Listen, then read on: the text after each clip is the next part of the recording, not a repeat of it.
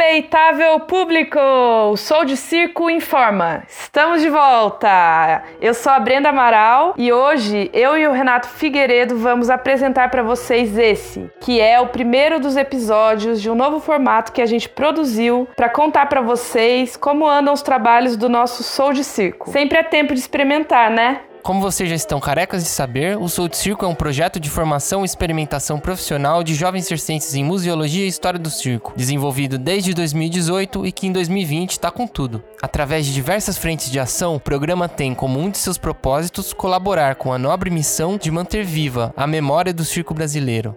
E quem acompanha a gente já sabe também que nós estamos desde abril trabalhando remotamente, cada um em sua casa. Por conta disso, foi necessário passar por uma intensa adaptação de todo o fluxo e formato do nosso trabalho. Mas deu tudo certo, e o espetáculo não parou, pelo contrário, só ganhou força. Depois de uma breve pausa de reorganização nessas semanas que passaram, já dentro do home office, aqui estamos nós outra vez com novidades. Hoje, rapidamente, a gente quer falar sobre um dos nossos faróis nesse novo momento, o Diário de Polidoro.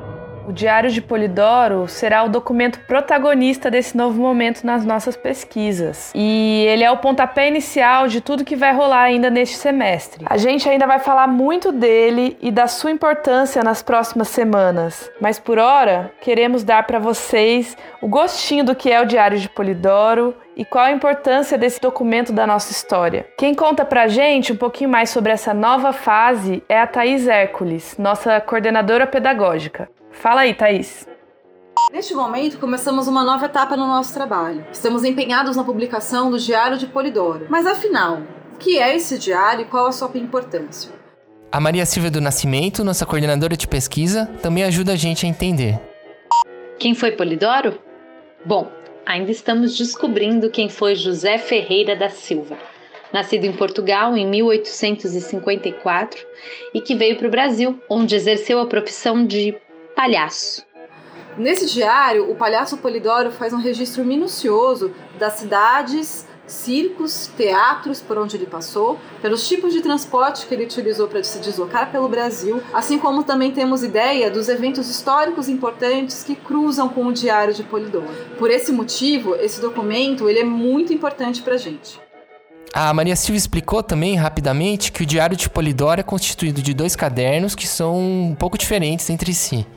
Um é o diário escrito por ele mesmo, contando suas viagens, as cidades por onde passou, os circos dos quais fez parte, lá desde o início da carreira dele, em 1872, até o seu falecimento, em 1916. O outro é um caderno de recortes de imprensa, que nos mostra como era recebido pelo público e um pouco mais do seu repertório. Mas isso a gente vai precisar conversar um pouco melhor outro dia.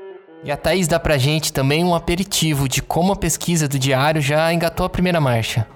Para podermos fazer esse estudo sobre o diário, nós temos lido muito atentamente o Diário de Polidoro, temos consultado fontes externas de jornais, revistas do período ou de pesquisadores e também temos conversado com seus descendentes, buscando dessa forma obter novas informações que possam e que permitam contextualizar o Diário de Polidoro para o leitor de 2020. No Soul de Circo, a gente forma uma equipe de quase 20 pessoas. Nós estamos organizados em diversos núcleos de trabalho que se comunicam o tempo todo. O que a gente quer fazer aqui nesse podcast e nos nossos outros conteúdos é um pouco disso. Extravasar essa troca constante que existe entre a gente e trazer o público, vocês, para mais perto dos detalhes e peculiaridades do que acontece por detrás das nossas cortinas mostrando assim um lado nem sempre visto, mas muito importante do nosso processo de trabalho.